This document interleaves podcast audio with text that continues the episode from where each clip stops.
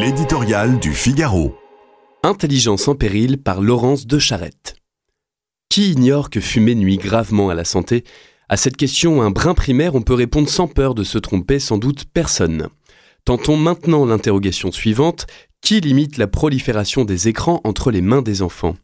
Il faut craindre que la réponse ne diffère pas de beaucoup. Pourtant, comme elle l'a fait il y a plusieurs décennies pour le tabac ou l'amiante, la science a aujourd'hui clairement établi les ravages des écrans sur les enfants. Les enquêtes qui se succèdent se corroborent, elles démontrent les unes après les autres leurs effets délétères sur la concentration, la mémorisation, le sommeil, la réussite scolaire, le QI. Triste litanie. Les écrans chassent ou plutôt pourchassent les autres activités, ils renvoient les livres et suppriment les échanges humains et avec eux l'intelligence qui naît du seul vrai langage, la parole adressée. Pour qui veut bien ouvrir les yeux, les échecs du confinement ont mis un terme à la grande illusion de l'écran super prof. La transmission est un partage, un nouage qui ne fonctionne vraiment que de personne à personne. Ces inconfortables vérités sont apparues au gouvernement suédois.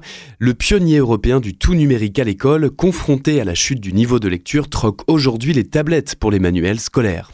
Elle semble aussi s'être révélée aux autorités chinoises qui, après avoir limité l'usage national d'applications dont elles inondent la planète, ont décidé cet été de réduire autoritairement le temps de consultation des écrans des enfants.